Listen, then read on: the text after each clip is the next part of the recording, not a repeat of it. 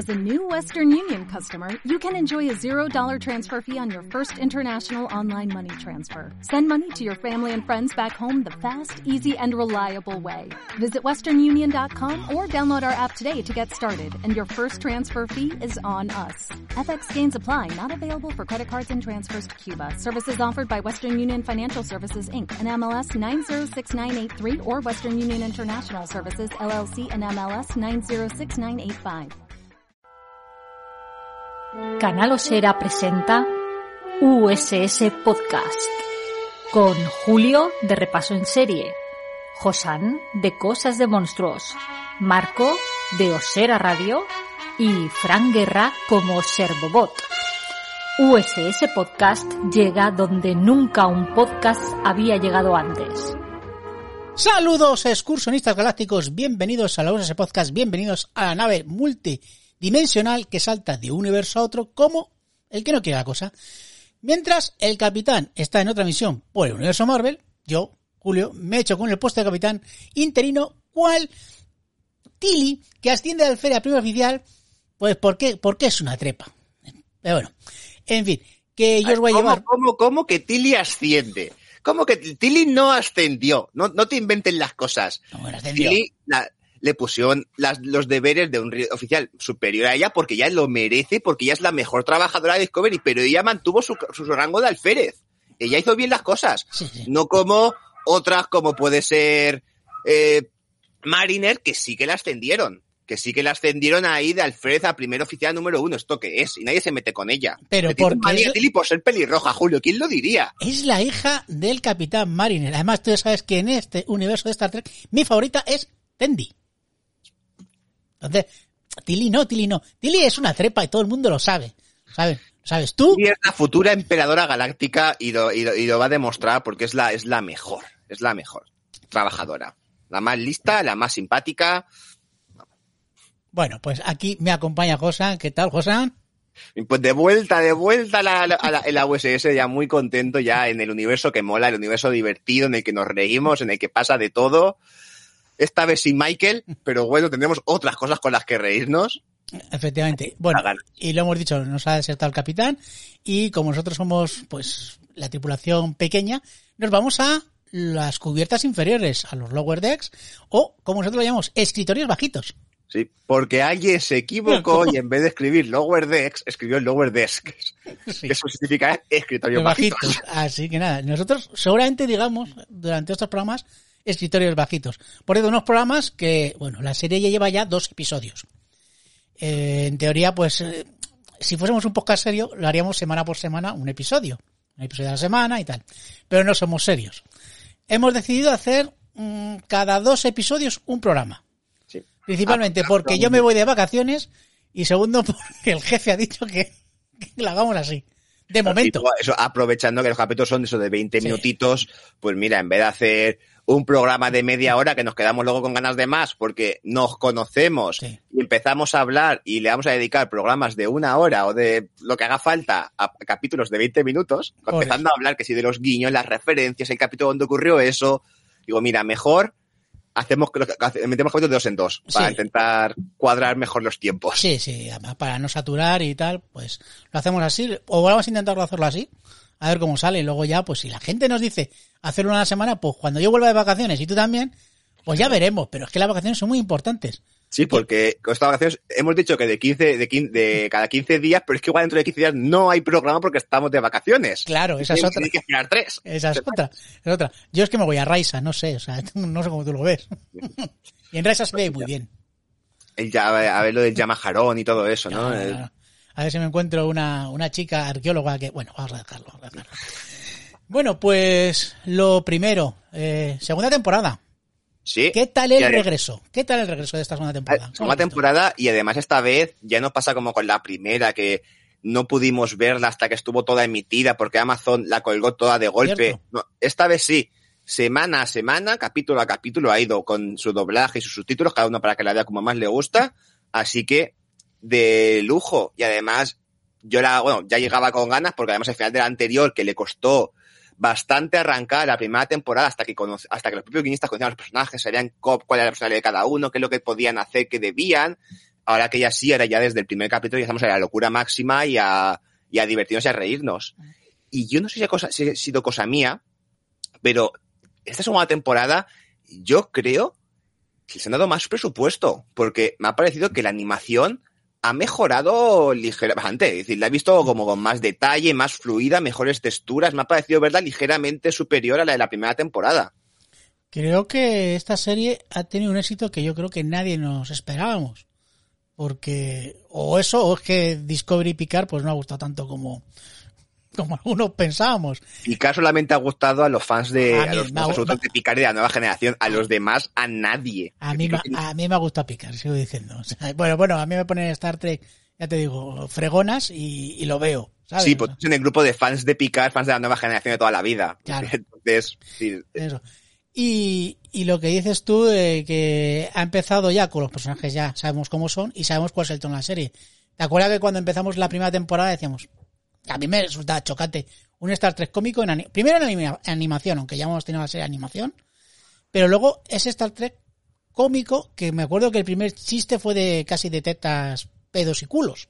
Eh, a ver, es la, durante la primera temporada en los dos primeros capítulos a Mariner la escribían como a un Rick con tetas, a sí. Rick de Ricky Morty como un Rick con tetas, porque sí. la veías borracha, hiriendo a los que comienza pegándole un tajo en la pierna claro, a, Boimler, claro, a Boimler. Que ese es el primer chiste. Exactamente, es decir, que luego, una vez ya la conocen, Mariner nunca ha vuelto a herir a un, a, a un aliado, al menos a propósito. Es decir, si otra cosa es que sea Ramsom y que esté peleándose con él, pero a, a, a sus amigos, a ninguno. Pero claro, y borra, y la segunda edición emborracha por completo que pierde al Klingon que tenían que transportar. Sí. sí. A lo mejor un humor un poquito para captar a mucha gente, para luego ya meterse en un humor más referencial, que es lo que me gusta a mí de esta serie, supongo que a ti también. Tiene un humor muy referencial, eh, muy meta, que a mí me cuesta mucho seguir todos los guiños que hay, sobre todo en el segundo episodio de esta, de esta segunda claro, tanda. Esta, esta serie son aventuras hiperclásicas, es decir, aventuras que podrían pasar por capítulos de la serie original o de la nueva generación, es decir, más, más alejadas de las tramas de Espacio Profundo 9, de Enterprise o de muy alejadas de lo visto en Discovery, uh -huh. pero claro, las llevan hasta el extremo de la comedia. Es decir, ya, si ya esas aventuras te llevan hasta un extremo, ese original, que era hoy en día son muchas ridículas, pero mola por la época, por todo el tonito de la época. Hoy en día, claro, ya está el extremo de la comedia y te ríes, que es totalmente da para comedia, con personajes tan cómicos, tan particulares como los protagonistas. Y aquí ya sabiendo eso, tenemos dos capítulos, y es que son dos capítulos, entre las referencias y las tramas, son cartas de amor a según qué episodios de las series originales Nueva Generación. Pues como de, tú dices, realmente como la Star Trek tiene un universo tan vasto de tantos episodios, puedes coger referencias, pues eh, vamos, a, a tutiplén. Con lo cual, pues, eh, hace que esta serie, pues, sea, además de ser una serie entretenida, que a mí me entretiene mucho, ahora mismo mi serie favorita de Star Trek, de las que están en antena, o sea, de, de las tres que hay. Ahora vendrá otra, por cierto, sabemos que va a venir otra animación, pero no creo que, no creo que sea el mismo tono, por la pinta que tiene, ¿eh? No, porque la otra es, aparte de animación por ordenador, sí. es, creo que es más enfocada al público infantil y luego, entre animación diferente, enfoque a público diferente, no creo que sea lo mismo, será más aventurilla y con Capitana Janaway viviendo nuevas aventuras con, con, con, con los chavales, sí, sí, sí, sí. Pero bueno, eh, vamos a centrarnos en la Cerritos, volvemos a la Cerritos que extrañamente después de destruirla mmm, totalmente, prácticamente en el final de la primera temporada, en unos meses ya está arreglada. Y tenemos por un lado la Cerritos, que perfectamente puede estar arreglada porque en el siglo 24 todo pues se repara más rápidamente.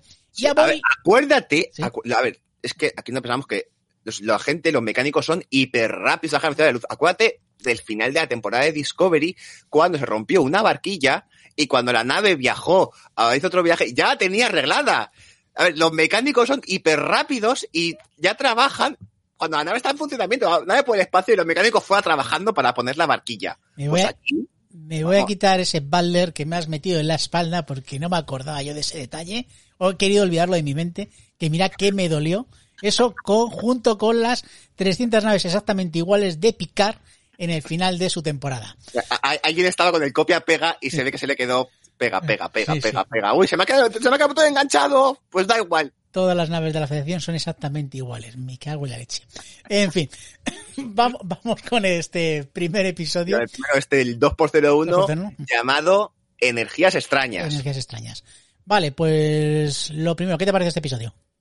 A ver, yo el episodio, para empezar, de lujo. Quiero decir, sí que guarda muchas similitudes a, nivel de referencial con el primero de la primera temporada en el sentido de en la primera acababa nombrando a Gary Mitchell, que fue la referencia que todos nos quedamos. ¿Y quién es Gary Mitchell? Vamos a buscarlo porque no nos sonaba, no nos sonaba el nombre, no sabemos quién era. Y aquí, capítulo homenaje a Gary Mitchell y a la serie original. Y luego también que si la, enca- si la primera temporada anterior vimos cuando Mariner descubría, por así decirlo, las películas de la, de la aquí vemos que es su gimnasio particular, lo ha convertido. Ella cuando tiene que hacer ejercicio, se mete a hacer películas, se mete a hacer películas ahí. Hoy toca día de piernas, pues me pongo con los cardasianos para tener que ir huyendo. Y eso, hostia, la idea es brutal. Sí, a mí, a mí, Ha sido un inicio espectacular. A mí este episodio me ha gustado. Me ha gustado más el segundo porque es más referencial, ¿vale? Luego lo hablaremos. Sí, Pero pero, este, este- es para empezar. Este, este es para empezar con la este- decoración. Sí, este es más tranquilo, más clásico, muy referencial a solamente un episodio prácticamente, que es el de Gary Mitchell, el de hasta donde ningún hombre ha llegado. Y, y bueno, no tenemos a Boiler, que yo creo que también ahí eso le rastra un poquito. Y luego es muy referencial con el primer episodio porque tenemos otra vez guiños que habíamos visto en el primer episodio de la serie. Pues bueno, vamos a empezar precisamente con esa escena, con la de la de la cubierta. El Mariner contra los Kardashianos, Kardashianos. esa huida de Mariner cuando de pronto se encuentra a Boiler ahí atado y dice, no, antes de Joaquín porque me abandonaste. Adiós, que te den. Y es un, vale, esa, es la escena de Boiler de ese capítulo. Y es una, que ahí cuando ya te dicen, pues y- y que cuando Boiler le responde, eh, que yo no sé por qué lo hizo, yo solo soy una representación holográfica de él. Y digo, ah, vale, si está en la, la cubierta. Vamos a disfrutar de la vida con los Kardashianos. En el momento que llega la compañera, dice, ¿qué haces? Ejercicio. ¿Tú qué haces? Yoga. Y la otra, ala, qué sosa. Pues venga. Es que, a ver, hay gente que utiliza la, la holocubierta para con una cierta imaginación y otra que es muy sosa, ¿sabes? Que sí- sí, está ahí en, sus líneas eh, amarillas y su fondo negro. Muy mal, muy mal, muy mal. Bueno, esta escena, eh, yo voy aquí, en este en estos programas, voy a sacar muchas referencias que he visto mientras lo estaba viendo y otras que he ido a buscar directamente porque son tantas. Veamos, entre ellas, bueno, eh, el interrogatorio cardasiano es muy clásico y sobre todo hay un momento que Boiler dice, eh, por favor, seguir mostrándome esas luces. Esto es del episodio de Cadena de Mando en el que Picard es secuestrado por los cardasianos y le intentan, pues, eh, doblegar a través de una serie de luces. Un episodio, vamos, eh, que le tiene que, que, el cardasiano le tiene que decir que, de tanto interrogarle, dice, "Ay, ¿cuántas luces hay? Y dice, hay cinco. Y Picard, son cuatro, ¿sabes? Todo el rato es así el episodio. Es un, es un tour de force entre, entre el Kardashian y Picard. Eh, episodio maravilloso. Eh, os lo recomiendo. Y luego, cuando escapa, que escapa en una, en la USS Macduff, ¿vale? Que es una, que es La una, ¿no? Sí. No, la referencia es que es una, es una clase Relian, ¿vale? Es como la Relian, ¿vale? Y Entonces, es exactamente una réplica del Relian, la cual es una nave que es muy fácil de robar. Es la coña que tiene. ¿Y, cu- y cuál es la Relian? ¿Dónde, se- dónde, sale- dónde sale esa nave? Y la Relian es de la ira de Khan. Es la nave que se enfrentan en la famosa batalla de submarinos en la nebulosa. La nave que roba Kant. La nave que roba Khan. Entonces, La nave la, la ha robado Kant, ah, la roba Mariner, Mariner. es la coña.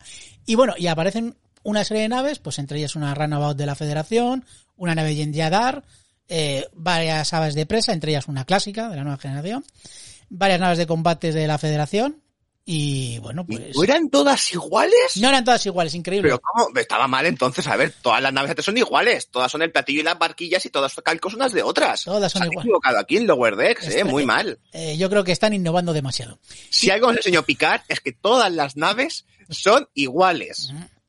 Todas, incluido el cubo Borg. También es igual a las naves de la Federación. Luego lo haremos porque la secuencia de créditos, bueno, ahora, ahora cuando lleguemos a, a la secuencia de créditos, llegamos ya, por cierto, es solamente comentar antes que tú has dicho que le interrumpe una, una chica, una andoriana, y es una tal Jennifer. Esta Jennifer es la que aparece al final de la primera temporada y sale Mariner corriendo por el pasillo y dice, apártate Jennifer. Y dice, la odio. Entonces, ese mal rollo que hay, pues se ve eh, continuado en este segundo episodio. Y yo creo que Jennifer va a seguir saliendo, pues. Sí, más pero para hacer estas coñas solamente. Sí, sí, para hacer estas coñas. Jennifer yo, va a yo- salir- yo me quedo con, después de irse Jennifer, cuando está Marín, dice, es que hoy es día de piernas, se pone entonces toca esto. Y luego, como tiene que acabar rápido porque la llaman al puente de mando, está huyendo con la Kardashiana en las persecuciones de la galaxia y ella hacia- haciendo sentadillas, haciendo, moviendo, y digo, ¿por qué? ¿Pero qué, hace- qué haces, Mariner? Es que es día de piernas. Flash, créditos. Y digo, "Jo, qué maravilla. Bueno, la secuencia de créditos que has dicho cambia un poco, sobre todo en el momento de la batalla del cubo Bor. Hay menos cubos Bor y ya vemos eh, más naves implicadas, entre ellas, pues por ejemplo, una nave de presa Klingon. Entonces, bueno, es lo que han cambiado, porque yo digo, a ver si han cambiado alguna cosilla más, pero yo solo me fijé en eso. Me creo, creo que el diseño de la Cerritos ha cambiado ligeramente. Tienen no sé, alguna luz más o alguna esto por ahí, pero vamos, que ya hay que parar la imagen y fijarse. Sí. Pero mejor- vamos, me suena que le han cambiado algo. sí, parece un poquito más espectacular, sí, sí, señor, sí, señor. Mm.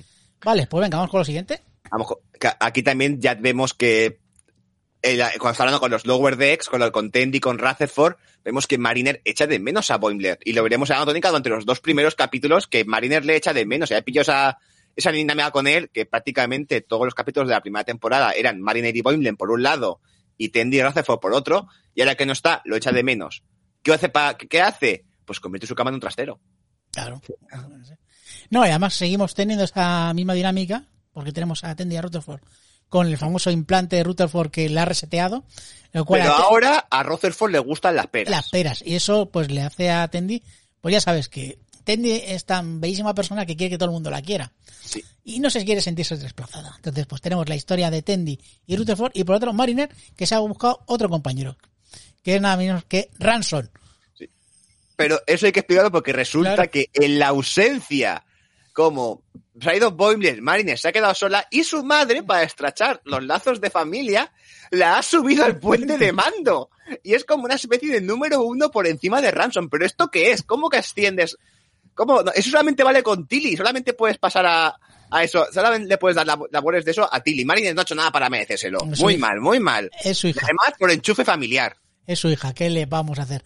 De todas formas, eh, Ransom está un poquito celoso. Claro, Porque pasan de él, es el número uno y está Mariner, un alférez dándole órdenes y eso, pero ¿de qué vas? Haberme, pregun- haberme preguntado antes, que aquí yo quiero mandar, yo quiero irme de misión y quiero ligar, porque hace lo que le da la gana. Más aún, eh, Ransom baja a una misión y Mariner tiene la misión de que yo quiero limpiar con la con, con la con lluvia sónica. Y, es la que organiza todo el follón que viene a continuación. Sí, porque es que la misión era el típico segundo encuentro de las cerritos, que ya se, han- se ha hablado con esa civilización, tienen que ir para que elijan un número, no me acuerdo para Sí, qué es, eh, a ver, además eso del segundo, el segundo contacto es precisamente el primer episodio se llamaba segundo contacto, o sea, nuevamente volvemos a también hubo que hacer un segundo contacto donde Mariner y Bob la liaron enfrentándose con una araña mutante. Correcto. Y en este caso es para elegir el número para llamar a la federación. El número de registro es. El número de registro. El número de registro. Y Es que los números son, Son muy- muy... importantes para nuestra asociación. Y, este número, este número es muy bonito, es espectacular este número. Es que ese número no me gusta porque es impar. Y es otro, este número sí que es espectacular, pero es muy similar al de mi ex, así que tampoco lo puedo elegir. Um, ¿Qué número elijo? A ver, a ver si encuentro alguno. Y mientras, Mariner que dice, pues yo voy a limpiar. Y otro que no, que soy tu superior. Que me, ah, tengo permiso de mi madre, que es la capitana, así que te den por saco. Y vemos como limpia y limpia un templo que le da poderes a Rutherford, que le cae a Rutherford, a No, Ramson, a que le cae un rayo ahí y, y poderes arcoiris. Sí, eh, al limpiar es como una especie de tótem que de repente pues le lanza un rayo y esto es muy típico de Star Trek que alguien ha recibido un rayo y pues le pasa algo. En este caso pues tiene los poderes de un dios, un, po- un poder divino. Y esto nos retrotrae al episodio de hasta donde ningún hombre ha llegado jamás, que fue el primer episodio que yo vi de la nueva de la serie antigua. Y es el episodio de Gary Mitchell, el famoso Gary Mitchell que tiene poderes divinos y se enfrenta Y además, aquí. lo vuelve a nombrar, igual que en la primera temporada, que dice, ¿recuerdas a Gary? Aquí dice, se pone, cada que hay un rayo se pone, sí, acuérdate lo que le pasó a Gary Mitchell, que el tío se endiosó en un momento, se, se, se, se le fue la cabeza. Digo, pues nada, y aquí que le pasa a Ramson, que se endiosa en un momento, lanza rayos arcoiris. ¿Será esto alguna muestra de la sexualidad de Ramson? ¿O es que queda más bonito? Porque- No, a mí me encanta porque empieza a a, diseñar toda la sociedad, claro, diseña la sociedad a su imagen y semejanza, con aparatos de gimnasio y a los de- eh, habitantes del planeta les cambia la cara y todos son... Todos son Ramson. Todos son Ramson. Todos tienen la cara de Ramson y todos los edificios son edificios de, para hacer eh, musculación. Musculación, sí, sí. Vamos, es Y, estas ideas tan locas que se les ocurren. y dentro, bueno, si quieres sacamos la trama de, de Gary Mitchell Ransom y luego ya nos ponemos con la de Tendi. Sí, que sí, es, sí. es más... Pues, yo digo que luego además tiene el putazo porque tú estás viendo la parte de, de Ramson a lo Gary Mitchell, Sí. endiosándose y todo esto. y dices, vale, es que esto es muy serio original. Pero cuando de pronto gana todavía más poder, se le- la cabeza se separa del cuerpo, se vuelve gigante y se le va a hablar con la nave, con la cerrito. Y digo, es que esto es serie original pura de otro capítulo diferente. Y cuando de pronto aparecen las manos gigantes para coger la nave, digo, ¿qué es esto? Es serie original puro y duro, pero todos esos conceptos que la serie original se encontraba cada dos por tres con entidades superpoderosas, todopoderosas, pues han cogido esto homenaje a ese tipo de capítulos y queda espectacular. La mano verde, la cara, el dios de la civilización, el Gary Mitchell. Digo, vamos, pero Sí. con el tono de humor de Sí, han juntado lo de Gary Mitchell pues, con el episodio este de que el dios Apolo de repente aparece una mano verde eh, que era suya eh, en un episodio de, de la serie antigua que agarra el Enterprise, eh, el famoso episodio de la mano verde. O por ejemplo también nos recuerda el episodio de, perdón, la película de la frontera final, la famosa película dirigida por Sandner, en el que se encuentran a Dios, una cabeza gigante de Dios. Sí. Donde son todas esas referencias que tiene la, la- Por cierto, me acabo, acá has dicho la película de, la, la película de, de. William Sanders, esa maravillosa. El otro día estaba en el cine viendo la película de The Rock, la de Jungle Cruise, y hay un momento que tienen que ir remando con una barquita. ¿Y sabes qué se pone a cantar un personaje? rema, rema al marino. Rema, Oh. rema, el marino. es- Todo, todo, todo tiene que ver con. Hasta la roca, digo, hasta la roca. madre hasta la roca. Digo, no digo, y yo cuando, yo cuando lo veo remando y está rema, rema, mar, y digo, ¡oh! Es que claro, la película, William Sandner hace escuela, a todo el mundo le quiere imitar. A ver, yo creo que creo que La última frontera es una obra incomprendida realmente. Porque poner una señora de 60 años bailando en Black Sexy, eh, eso sí, bien iluminada, o sea, no se veía nada, adiós, gracias. La pobre Michelle Nichols no estaba realmente Michelle Nichols muy bien cuando era jovencita. Con 60 años, También estaba muy bien, pero no para hacer esas escenas. a ver, hay gente con 60 años, pues, pues yo qué sé, hace poco hemos visto en redes sociales lo de mil. Bueno, vamos a dejarlo. Vamos a, vamos a pasar. Vamos a pasar un túpido vela. sí. Volvemos con Jack Ramson, donde además, eh, digo, con el tono de comedia, porque ¿cuál es la forma de hablar, de conseguir que se tranquilice Ramson? Ramson, es que eres muy guapo, muy atractivo, tus músculos son, están muy tonificados, eh, de verdad tendría que hacerte eso, oh, sí, me gusta, tal, y ya, pero poder, tienes que hacerlo más. Y de pronto dice Ramson, claro, deberías ser capitán. Y tú, no, No, hombre, no. no puede ser, capitana soy yo. Otro, pues me vuelvo a enfadar. A mí la capitana me gusta mucho. La capitana tiene esos momentos de eh, pienso una cosa, pero realmente, o sea, dice una cosa, pero está pensando otra. Sí, sí. Entonces siempre mete, mete la pata. Y luego como, como al final, como al final, pues eh, cogen a Ransom y ya, pues le, le obligan, que es con una patada de los huevos en el planeta. Claro, es que es vendría todopoderosa, pues como se evita, no sé, con halagos, no, en la nave, no, no, ya de pronto va la otra y va Mariner y patada los huevos, y una, y dos, y tres, y cuatro, y cinco, y veinticinco, y ya cuando está todo, eh, pues piedra encima para matarlo. Claro, eh, lo de la piedra encima es que viene, que es la doctora Tiana, que eh, ella dice, la mejor manera de derrotar a un dios es con una piedra encima. Esto viene del episodio de Gary Mitchell, además. Porque Kirk, ¿cómo le gana? Con una piedra encima. A ver, ya sabemos que Rick, hay que, hay que Rick, que Kirk, cuando se enfrenta a la gente es experto en quitarse la camiseta, eso siempre, para Siempre, comenzar. No, sí. no, esto es como poner un Super Saiyan para Goku. Hasta que Kirk no se ha quitado la camiseta, no puede empezar a pelear en serio. De lanzar piedras y darle a la zambomba. Y da- da- efectivamente, La es lo que decir, lo de la zambomba yo creo que es fundamental. Sí, es decir, y quien no sepa qué es darle a la zambomba, Pues pues, que solo, tiene, solo tiene que ver el capítulo en el que Kirk se enfrenta al Gorn. Al Gorn. Y es el momento que se pone a crear un arma y está pues dándole la zambomba. Sí. Hay, hay por ahí GIF. Ya sabes. Sí.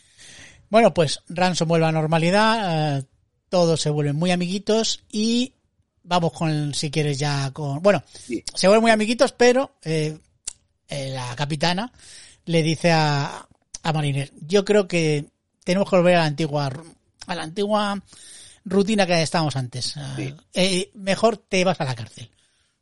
y te quiero, mamá, yo también, ¿sabes? Pero te vas a la cárcel. La. Así mejor. Yo creo que nos va a llevar mejor así.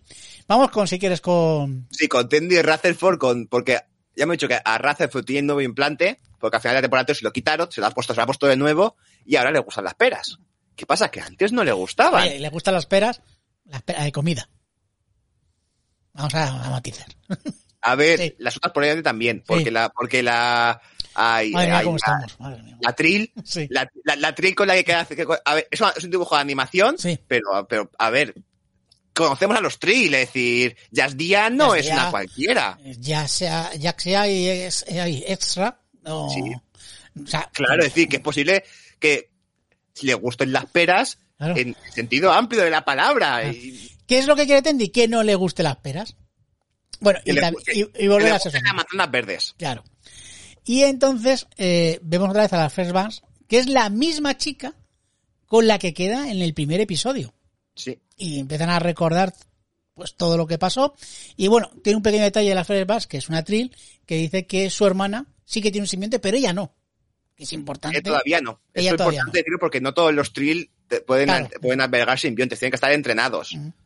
Que eso lo explican en la Espacio Fútbol 9 porque Dia suspendió el examen para albergar tri, para albergar simbiontes. Y lo, y lo, lo aprobó en la repesca, en la, a la segunda. Hombre, había, había, a ver, hay, efectivamente, hay reválida o como se llame Sí. esto ahora. fue a septiembre, fue a septiembre, como se suele decir. Fue septiembre, fue septiembre y ahí ya fue cuando Dia pudo aprobar y pudo albergar el, el, eh, El el Dax. simbionte de Cursón y de, de- de los DAX. de verdad. Pues ese detallito y bueno, pues, ¿qué es lo que hace Tendi? Pues perseguirla con armas duras por toda la nave porque es normal llevar armas, armas El biológicas. Donde le pone los electroshocks. Y dice, es que creo que tienes no sé qué, que, te- que tu implante funciona mal y te puede derretir el cerebro y que te salga por la nariz. Y otro, ¿pero cómo? ¿Que no sé qué tal? Vale, es decir, prueba. Y le empieza a dar electroshocks a lo loco y se pone con pero tienen tienen que ser impre- im- imprevisibles. Tienen que ser. Eh, ese momento hasta otro se cansa y se los quita a todos para irse a la cita. Y luego cuando lo persigue por todo. Y luego al final ese momento entra- entrañable donde le dice, es que como ante- antes no te gustaban las peras y ahora sí, antes te gustaba yo quizás, ahora no. Y el otro oh, la abraza y dice, si me estoy gustando como amiga. Y a Tendi eso le vale. Sí, porque Tendi quiere que todo el mundo le caiga bien. No puede, recordamos el episodio ese en el cual había uno que quería ascender y la odiaba. Sí, el problema de ese episodio es que al principio Tendi es la recluta patosa. Decir, Tendi, para mí ese episodio de estos que dicen, vale, estamos con los personajes. Que Tendi quiera ser simpática y, y amada por todos, nos cuadra. Ahora, Tendi, la recluta patosa, eso no ha vuelto a ocurrir nunca más. Y digo, pues mira, eh, cosa de primeros capítulos, están probando, están, están investigando a ver qué funciona y qué no. Sí, a ver, Tendi al final es un osito amoroso. Sí. O sea, alguien ¿Y quién no la quiere abrazar? A Tendi. Pues mira, yo conozco a alguien, eh, un saludete a Gaf, que dice que, la- que es lo peor y que la mejor es Mariner. Bueno, cada uno tenemos nuestro personaje favorito. Para aquí, por aquí somos muy fan de Tendi. El Mariner mola mucho. Pero ¿quién es la mejor batería de toda la, de toda la galaxia? efectivamente, el mejor gif de la serie. Ahí Vale. está. Durará un segundo, pero Tenny tocando la batería. tu, tu, tu, tu. Eso es Es oro puro. Efectivamente. Bueno, yo creo que solo falta eh, acabar con Boiler, que está la Titán, con, Sí. con Riker. Nuevamente tenemos a Jonathan Frakes eh, poniendo voz a Riker. Dura un minuto el momento, pero es Boiler gritando, porque claro, él pasa mucho miedo a la Titán, porque es una nave de guerra. Y él no quiere eso, que luego lo veremos en este segundo episodio. Luego lo comentaré en el segundo, pero ver a, Boimler en la, en la- persiguiendo a los Padlex a, a la nave, o sea, y otro, ¡ah! ¡ah! y otro, "Da- dispara, otro, y además, Riker, que no sabe si está dando órdenes o está marcando el ritmo del jazz, pero mira, Sí. disparen, 5, 6, 5, 6, 7, 8. Digo, Claro, a ver, todo esto viene de que Riker, sabemos que es muy fan del jazz.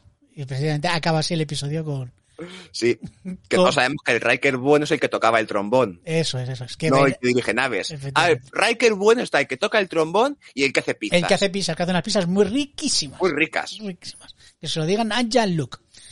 Bueno, pues vamos con el segundo episodio. Este, En el segundo, que el primero como introducción está muy bien, pero aquí en el segundo este de Cashion, sus ojos abiertos, Caishon, sus ojos abiertos, yo me he reído más, las, a nivel referencias son una locura, recuperando a los tamarianos, y digo, es que la, toda la parte de homenaje a las, series, a las, a las series originales y nueva generación, este capítulo aquí se han quedado a gustos y esto es lo que nos gusta de Lower Decks. Sí.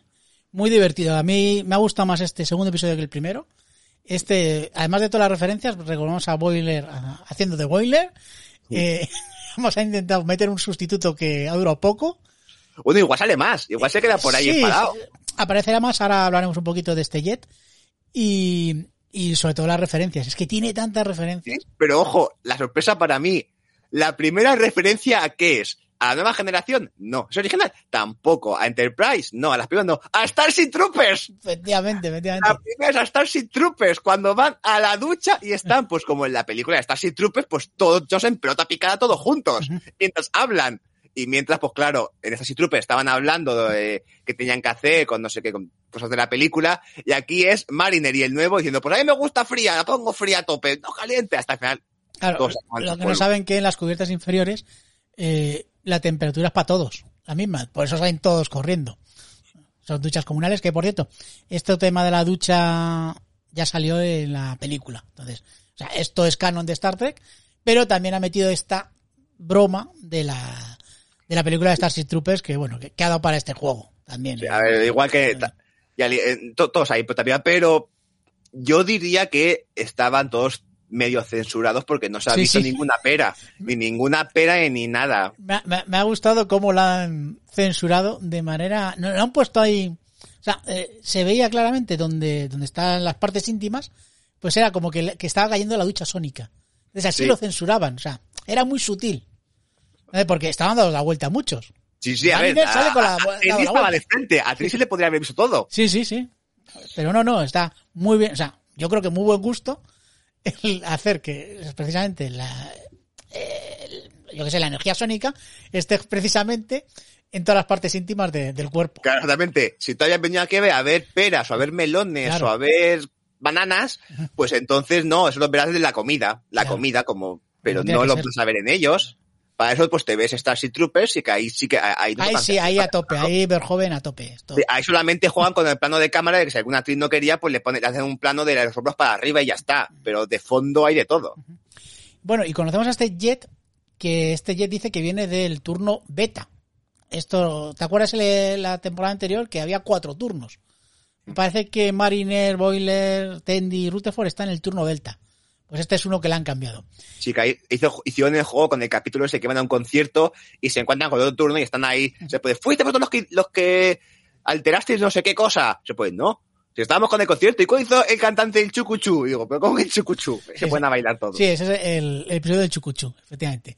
Bueno, y lo que pasa es que hay el mal rollo entre Jet y Mariner porque los dos quieren mandar. Eso es importante, pues claro. Se quedan Rutherford y Tendi diciendo, ¿y nosotros qué hacemos? Pues seguirles, evidentemente. Claro. A ver, ellos es, no, mandé vosotros, pues guay, mandemos, mandad vosotros. Pero claro, los dos quieren mandar, de manera diferente, pero los dos quieren mandar. Bueno, después tenemos ya en el puente de mando, ¿verdad? Sí, el puente de mando donde tiene que llegar esa evaluación de la capitana para ver si puedo nave más, una nave más grande, que eso también lo hice en el capítulo anterior, tiene esa pequeña continuidad. Sí. En el capítulo anterior aparece el ex marido de la capitana que dice, oye, haz una, una evaluación porque ya está- está mucho tiempo sin, sin problemas, va muy bien, igual tengo una nave más grande. ¡Oh, nave más grande! Pues aquí le llega la evaluación y va, tiene que recogerla, llega el nuevo eh, jefe de seguridad y entra Kaishon, que es un tamariano Sí. de la estos son uno de mis capítulos favoritos de la nueva generación, el de Darmok, estos alienígenas verdes, ay, verdes, digo, naranjas, Sí. que hablan mediante ejemplos. Es decir, ellos, aquí vemos el primer ejemplo, incluso vemos durante toda la serie, durante todo el capítulo, que le pasará varias veces, que el traductor funciona mal, le cuesta mucho traducir la forma de hablar de ellos y se escapan los ejemplos. Y de pronto vemos que empieza y dice, Rapunchi cuando se unió a los siete. Y se quedan todos, ¿qué? Y dice, sí, ah, no, perdón, el traductor que va mal, que es un honor. Sí, Oh, eh, esto es del episodio de Darmok, eh, que creo que lo has dicho ya, en el que, bueno, pues es una, Que el episodio es el capítulo 2 de la temporada 5, Darmok. un gran, un gran episodio donde Picard se tiene que enfrentar a un señor que solo habla a través de metáforas y analogías. Sí. Con lo cual, Picard al principio dice, ¿este qué está diciendo? Hasta que al final lo va pillando. Claro, Además, el capítulo mola un montón por las barreras, cómo rompen las barreras lingüísticas, cómo se van comunicando, porque se queda atascado con él y otro está solo al lado. Darmok, Anjalá, Antanagra. Otro, ¿Cómo que Antanagra? Eh, y luego después dice, eh, no sé quién, sus manos abiertas, no sé quién, sus manos cerradas, sus puños cerrados, Darmok, Anjalá, Antanagra. Y yo, pero era eh, incomprensible hasta que lo pilla, por ejemplo, y dice, ah, esto y esto otro. A mí el capítulo me, me- me gusta Eso- mucho eso- y eso es de la las frases, la verdad es que aquí también da, da, jue- da jueguecito de, come- de, de comedia de cuando está hablando de pronto que suelta un no sé quién en Tanagra. Yo. No, es, un episodio además, ese Darmos que, que, que habla sobre la comunicación entre distintas naciones y, y cómo el entendimiento entre dos razas diferentes, en este caso nuestro planeta pues sería entre pues dos, dos naciones diferentes. O sea, está muy bien. Aquí lo utilizan para qué? Para hacer la broma de que el traductor universal le es muy complicado traducir las metáforas de este, de este tamariano. Sí. Por cierto, otro que aparece por ahí es el doctor este, que es un pájaro, que es como una especie, es un psicólogo, es un consejero, que es el único que no va con uniforme. Pues igual que Troy. Igual que Troy. Ha- Hablemos de uniformes. Hablemos de uniformes. Venga, hablemos que de es lo importante. Primero, ¿por qué los consejeros no van con uniforme? Porque también Diana Troy estuvo vistiendo seis temporadas o cinco temporadas como le dio la gana hasta me que llegó. otro parece, me se parece que hasta que llegó el Capitán Jericho, creo que es en la cuarta o quinta, ahora mismo no me acuerdo. Momento mayas. Jericho también ha sido Jericho capitán también el nacional. capitán. Si es que, a ver, a ver, un Jer- pon un Jericho en tu vida que es un hombre renacentista, todos los Jerichos, son hombres Todos los renacentistas. Jerichos siempre te- está- está- están bien. Hasta que llegó el capitán ese y le dijo a Diana, vístete como, vístete de azul. Sí, Ponte sí, el traje. Oiga, en mi nave, además le dice, en mi nave todo el mundo viste como un oficial. Y la siguiente escena es Diana Troy vistiendo el uniforme de la flota estelar, Sí, que ya pero pantalones, porque en el primer capítulo, el, de- el del pulpo este gigante, el de... No me acuerdo cómo se llama el El de capítulo. encuentro Farpoint. en el encuentro en Farpoint, Diana Troy iba con traje de la federación, pero traje con faldita. A ver, Roddenberry es que no se había bajado todavía de los 70. Oye, y lo bien que le quedaba a Diana No, a. Diana Troy le quedaba todo perfecto. Sí. Pero vamos, que luego ya se puso traje con pantalones, pero ya fue con sus trajes ahí, eh, eh, con todo tipo de trajes le hemos visto a Diana Sí, Troy. sí, sí. Le ha faltado solamente ir como, como iría su madre en las bodas, que es desnuda. Sí. Porque la- las bodas, las bodas de los... las bodas betazoides Eh, sí, tienen claro. que ir desnudos. Algo que a Worf, pues, eh, les resultaba algo incómodo. Que por cierto, digo que nunca he ido porque vimos la boda de Troy y Riker y no iban desnudos. No, pero, no, pero esa en la película de, eso fue en Nemesis. Nemesis, sí, porque es la Sí, La última. la última. En esa es la boda terráquea y se iban a Betazoid, que es cuando Ward dice que él, que él no quiere ir porque eh, están desnudos. Que bueno, sí, lo- lo- los Klingon mucho eso, pero tienen un casco de fornicación, como veremos más adelante. Sí, como veremos más adelante. Claro, pues aquí vemos aquí el consejero igual que Troy. Se ve que puede vestir como dé la gana y él va con, con traje y chaqueta. Normal. Pues también te digo aquí, ya vemos como, como en cada nave, ¿quién marca el uniforme de cada nave? Hombre, nos lo ¿Por dijo, nos lo dijo nuestro invitado, el que vino en el último programa, Sí. ¿eh? que además eh, ya sabemos que es, eh, que, que es el- la voz de, de Rutherford, que las naves van como les da la gana. Como les da la gana, porque además tú, tú no tú te empeñas pues no, que hay un uniforme oficial, sí, un Claro, uniforme a ver, oficial. yo siempre, capitán- yo claro, yo he sido muy, yo siempre he sido muy, muy, muy cerrado con eso y lo de los uniformes lo llevaba muy mal. Hasta que bueno, me abrió la luz, ¿eh? ¿sabes? Chibi. Y claro, dije, hostia, pues es verdad, porque luego vemos a la, a la Titán y tiene el uniforme gris feo. Sí, el de Spatterflow 9 últimas dos, tres temporadas, creo. Sí, de las últimas películas, que a mí es el que menos me gusta. Porque es muy feo y muy oscuro. A mí, por ejemplo, el de. Vamos a hablar un poquito de uniformes. El de esta serie a mí me gusta con esa bandita blanca que lo diferencia a lo mejor de los de la nueva generación o de Voyager. Sí, el uniforme este me gusta mucho. Además, tiene ese colorido clásico tan Sí. representativo de Star Trek. A mí que me gusta que los uniformes sean coloridos. A mí me gusta, a mí me gusta, eh, a mí siempre me gusta mucho el de la nueva generación. De Toda la vida, siempre. Entonces, pues, me gusta ver este, este uniforme. Y también me gusta mucho como eh, los de Picar, porque vuelven otra vez al clásico. No es el gris, vuelve otra vez al clásico.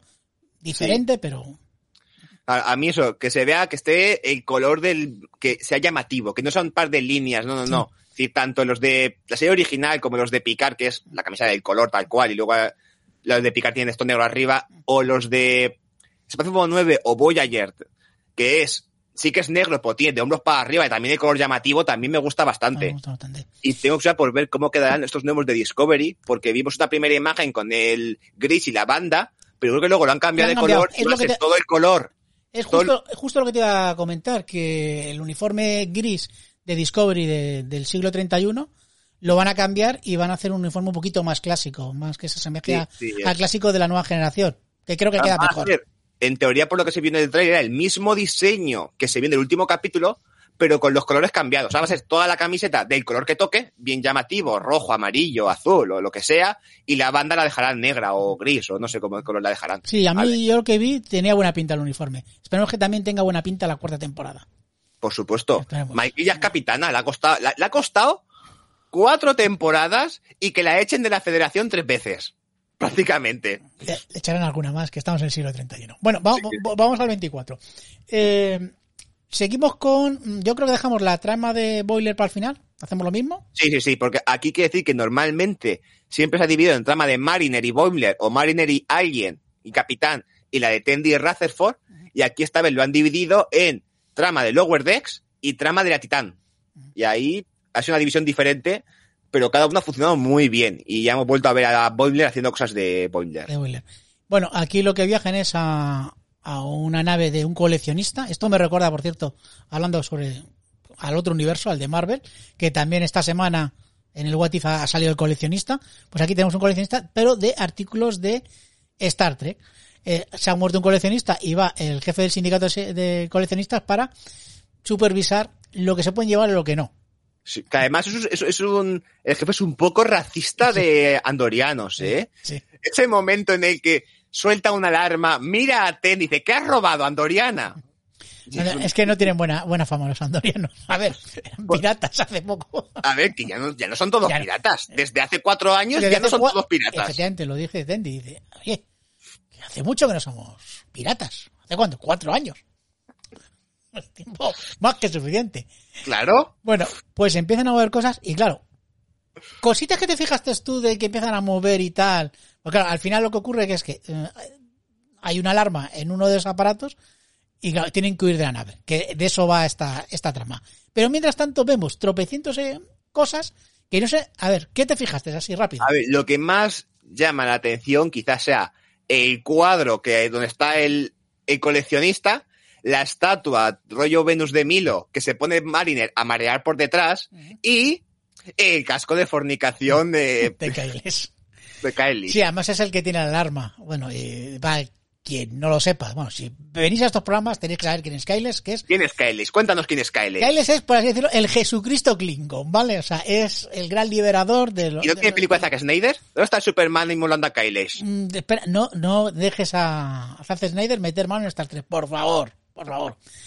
Bueno, pues es una leyenda Klingon muy famosa, que es un liberador, que ojo, luego, más adelante, eh, en otra serie, pues aparece un clon de Kyles, bueno, eh, un follón mortal, pero bueno, él tenía un casco y utiliza un casco para fornicar, y es el casco de fornicación de Kyles. ¿Vale? Porque Bueno. se puede fornicar, pero hay que hacerlo con estilo y bien vestido. Y con un casco, claro que sí. Con protección. Hay que. Aquí Kylie, cuando decía hay que fornicar con protección, se refería con un buen casco, pues si te ataca a alguien, tienes que tener la cabeza protegida. Bueno, Kyle es que ha sido muy famoso durante toda la serie de Star Trek. Incluso luego saldrá un poquito más adelante en este episodio, en el diorama que hay, de, sale Abraham Lincoln, sale Surak y sale Kyles. ¿Vale? Bueno, más cositas. Y te voy a decir todas las que unas las he pillado y otras las he cogido de, una lista, ¿vale? Por un lado aparece la cabeza de papel maché del Capitán Picard del Día del Capitán. Del episodio del Día del Capitán. Luego sale el juego. No sé si te acuerdas, un episodio de la nueva generación que era como un juego que se ponían en la cabeza como una diadema y se quedaban todos enganchados a un juego. Me suena de un capítulo, pero creo que era después de 9, que también No, se no, mete no, eh, juego, y era también de la nueva- por diferentes habitaciones, que también es muy parecido a que lo pienso el capítulo del juego de Espacio Profundo 9 a lo que pasa aquí, que también tienen que ir por diferentes habitaciones superando pruebas hasta llegar al final. A mí no me acuerdo, pero sé, que todos es como una especie de, de diadema que se pone en la cabeza, que está, bueno, puesto en un pequeño busto. Pues ese es el, el juego que aparece ahí. Vale, eh, yo el unicornio gigante no lo vi. Parece que es... eh, Además, esto tiene más pinta de ser Blade Runner. Tampoco vi los zapatos de Marty McFly. Parece que están. Ah. Lo que sí fue, lo que sí vi fue la bandera del Imperio Terrano, que aparece al fondo. El collar de Khan. O sea, ¡Can! el triple rosa gigante no lo vi. ¿El qué? Un triple rosa gigante. Un triple rosa gigante. Ese no lo vi. Sí me fijé en la forma de vida M113, que es el vampiro de sal. Hay un vampiro de sal que ya ha salido en esta serie. Eh, luego, eh, la sonda Catán de la luz interior no la vi. La sonda esta de donde Picard se queda encerrado, lo de la flauta, el famoso episodio de la flauta. ¿Vale? Eh, el arpa de Amon Time también está por ahí. Un balde, si aparece, ¿vale? Eh, la caja de vino del Chateau Picard sale en primer plano. No sé Por si lo viste. A ver, el vino hay que tomarse de Chateau Picard. Luego, el, el desintegrador magnético, que es el bazooka de Worf en Insurrección. ¿Vale? Y luego eh, el Gulan Nikos, que es un, una estatua que aparece en un episodio de la nueva generación que tiene, que sale sosteniendo Picard. ¿Vale? Pues más o menos esto es lo que yo he pillado. Habrá muchísimos más. Pero, Pues- más o menos son, Que luego esto hay que sumar a las, a las referencias que haga Boimler en su trama de la Titán, Claro. que también suelta varias. Sí, luego hablaremos, luego- hablaremos de, de esa trama. Y bueno, luego un poquito más adelante, porque claro, estos salen huyendo y se encuentran con un esqueleto gigante. Y esto es, eh, digo yo, joder, ¿qué hace un esqueleto gigante con un uniforme azul de la serie clásica? Yo la, se- la serie de animación no la he visto, y es que esto viene de un episodio de la serie de animación. Que hay un Spock gigante. Pues de esto viene. A ver, la serie de animación es que es muy, la, la Es que es original muy es que es dura. muy dura. Es decir, yo aguanté dos capítulos, el segundo era medio bueno, así que lo dejé ahí porque el, pri- es que el primero tuve que mirar como cuatro veces la duración porque se me haciendo eterno. Dura 20 minutos, se me hizo como que duraba hora y media. La, animación lentísima, eh, sin ningún tipo de ritmo, además que la trama hasta aburrida. Ver, era, era la animación de Filmation, pero la mala, o sea, no, no había, no había llegado ni a lo de Masters del Universo. Y me pasó a mí igual, yo llegué a tres. Y Claro, dije, luego vi el segundo, que era el de Spock con el pasado. ese está bien. viaja al pasado, pero yo no sé qué pasa. ¿Qué, qué pasa? Que a Spock le tenían alejado a sus hermanos, porque viaja al pasado y no aparece ni su herman, ni su hermanastro humano, ni su hermanastro de, de la episodio, de la película 5, este que luego se mete a, a buscar a Dios, ni, Ni Michael. ni, ni Michael. Michael, sí, es, es, es raro. ¿Y Yo sus hermanos? ¿Dónde están sus hermanos? No Pero bueno, no lo tenían el estaba bien. No lo tenían pensado. Sí, yo creo que vi tres episodios y dije, joder, es que es muy dura y se me hacen eternos. Alguna vez la retomaré y es la única serie que no he visto de Star Trek. Bueno, eso y los fans, que hay tropecientos series fans y tal. Sí, porque pero- las porno ya las hemos visto, ¿no? ¿Eh? Las porno ya Sí, las sí, hemos sí. visto. A ver, hemos, hecho, hemos hecho programa que por cierto recomendamos a la gente que vaya a nuestro programa de las pelis porno. Eh, bueno, pues eso, aparece un resto gigante de, de Spock, que es del episodio de Infinite Vulcan, pues si alguien lo quiere buscar, pues ahí está. ¿Cuándo lo veré yo? Pues algún año. Pero, ahí Alguna vez. Sí, sí. Y bueno, salen huyendo, eh, entran en un diorama, que es el diorama que te he dicho yo que sale eh, Sura, Kyles y Lincoln. Que también esto está basado en un episodio de, de la nueva generación. Que uno, unos extraterrestres, pues eso, crean dioramas. ¿sabes? Pues ahí está ese tema. A ver, es que hay, que hay que recordar que Estados Unidos son muy fans de los dioramas. Me sé yo de una universidad comunitaria que examinamos a los alumnos haciéndoles dioramas. Es decir, hay que ver community Claro. y, y los dioramas que hacen de todo. Eso, ¿ves? Eso nos eh, hace Es- recordar nuestro programa que hicimos del OSS Greendale. Ca- Ese momento que en la segunda temporada que dice que el examen final de antropología era hacer un diorama de ellos haciendo los dioramas que habían hecho durante el curso. Bueno, recordemos que estaba el coleccionista este, el presidente de los coleccionistas, que muere aplastado por el esqueleto de este Spock 2, de este Spock gigante. ¿Y qué pasa con nuestro, nuestro, ay, ¿cómo se llama este hombre? El, el, el que se ha convertido en una marioneta, la cual Tendi la chucha, porque le gusta mucho. Sí, sí, sí. Es- a ver, ese momento, ¿cómo se llama el capítulo? Keishon, tus ojos abiertos, tus ojos abiertos. Pues esto, además el capítulo está escrito en tamariano y va a significar de estar atentos a lo que pasa, Claro. porque si no os vais a llevar un, os vais a convertir en muñecos. Claro, pues Pasa eso que cuando tocan lo que tocan lo que no deben, el casco de fornicación de Kailesh, porque aquí el, el, el coleccionista quería hacer cosas seguras, quería protección, se, se- la, todas las bóvedas que había con los objetos se convirtió en una especie de Cube, de Cube, la película, o como hemos comentado antes, de estos juegos de, que aparecían en la serie original, en Espacio Fútbol 9, que tenían que ir por diferentes salas y en cada sala había una prueba que los, que los intentaba matar.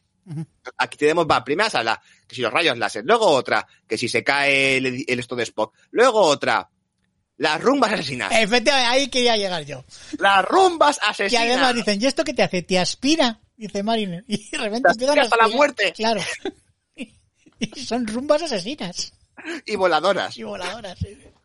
Que es cuando se esconden eh, precisamente en el diorama, porque están todas las todas las rumbas asesinas y ponen los trozos de hueso de precisamente de- del Spock gigante. Ah, ese, que ahí estaban Mariner y otro de- discutiendo de sí, porque yo teníamos que ir a otro sitio para desactivar las trampas, ¿no? Teníamos que ir para aquí para esto.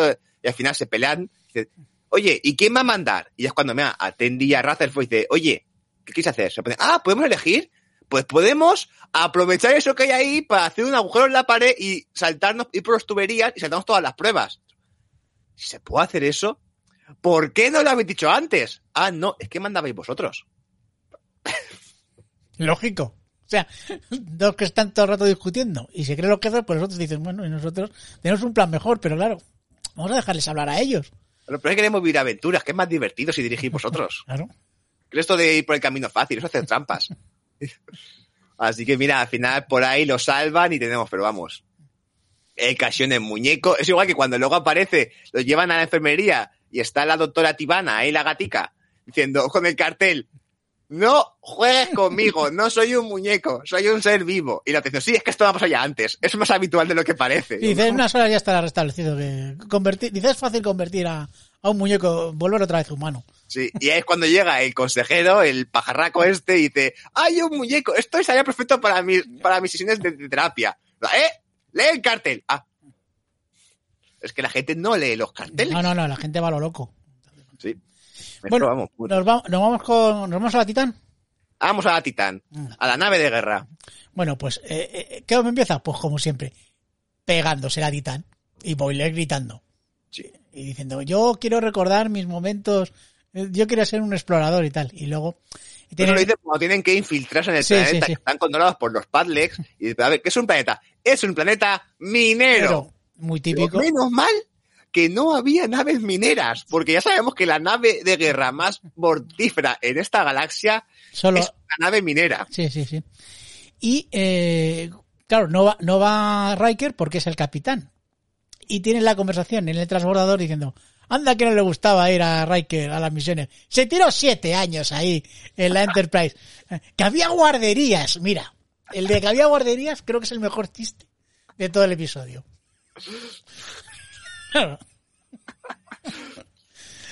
Y nada, pues recuerdan eso de que al final el que bajaba las misiones era Riker.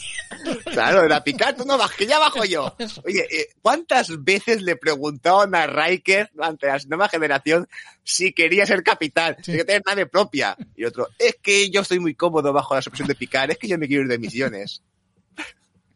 Pues nada más dice, se tiró siete años en la Enterprise, que empieza a recordar Boiler precisamente el tema de, de, de la Enterprise. Que no sé si aquí es cuando lo hizo luego un poquito más, no, yo creo que es un poquito más adelante Sí, cuando más están adelante, peleando. porque A se infiltran como mineros en el planeta este, se meten en la, para poder apagar no sé qué aparato de los, de los malos para que la titán pueda disparar y, y reventarlos. Claro, y ahí es cuando los rodean, lo están disparando, tienen ahí la cerrada, es ¿cómo huimos de aquí? ¿Cómo huimos de aquí? Y después se pone Boilmer. No, pues yo no quiero batallar, se puede, yo no me uní a, a la flota estelar para, so- so- a- para solamente batallar y machacar enemigos. Yo quine- vine por la exploración. ¿Dónde está, dice, ¿dónde está ese Riker tocando el trombón? ¿Y dónde están los problemas raros cuando, a- cuando apareció Thomas Riker, el clon de Riker, que fue un clon por la no sé qué de la... Del de- transportador, sí, sí. A ver, aquí es cuando, bueno, les descubren Eh, La trama realmente de, de Boiler y el- los que bajan sus compañeros de la Titán es muy rápida. O sea, me parece que cogen eh, pues el, el ágape que tienen ahí para comer los mineros y los descubren por eso. Porque van a coger pues e- e- el pisco labis que tienen. Entonces, Lo que tenían escondido, porque Lo los escondido. Padlex, que ya vimos en la primera temporada de Lower Decks, tenían eh, aperitivos escondidos en, sus propias armaduras. Tenían una armadura que hacía como de vigilante de los prisioneros y cuando ellos van a, a noquearlo para poder huir y que les vean, le dan y claro, se cae el casco, se desmonta la armadura, hace un solo tremendo y les pillan. Se pone, ¿y aquí qué había? Miran y tenían esos aperitivos. Les persiguen y es cuando se quedan encerrados y es cuando tiene ese discurso Boiler de decir, Claro. pues, pues yo es que eh, yo sería feliz en la Enterprise D. ¿Por qué? Porque, y tengo juntas las referencias que dicen, fueron a otras dimensiones. Bueno, el famoso episodio de la. Enterprise de ayer, ¿vale? Lucharon contra los Borg. Bueno, eso. Eh, este está cogido con, con pinzas. La de se rebelaron, o se, creo que la dicen, hicieron una insurrección. A ver, realmente fue la E, ¿sabes? Ah, Ahí, se equivocó, Boimler, se ha ahí, se, equivocado. ahí se equivocó o viajó al futuro. Y luego ya, por supuesto, las grandes D tienen un cuarteto de cuerda y, dónde quiere estar. y hacen obras de teatro. y tienen guarderías, que es lo que han dicho antes. claro, es que vamos. Aquí el discurso de Boiler viene precisamente porque les rodean, están disparando y llegan los, el, los que han bajado del planeta y dice, ¿qué hacemos? Se pone, bueno, vamos a morir, moriremos matando. Se le pagan todas las armas y dice Boiler, pero ¿cómo que mata? Yo no quiero matar a nadie. Y ya suelta su discurso porque él quiere explorar, quiere tal. Y ya es cuando cae que cuando se clonó a Riker para creando ese clon, ese Thomas Riker, famoso en el mundo entero por tirarse a Kira Nerys, Quiero decir, porque Thomas Riker como personaje no ha hecho nada. Entonces, Sí, a, a- a nadie le importa Thomas Riker. Pues tiene ese capítulo, Espacio 9, donde aparece Riker y dice, soy William Riker. Y después, no, tú no eres Will, eres Thomas. Se pone, bueno, pues nos enrollamos.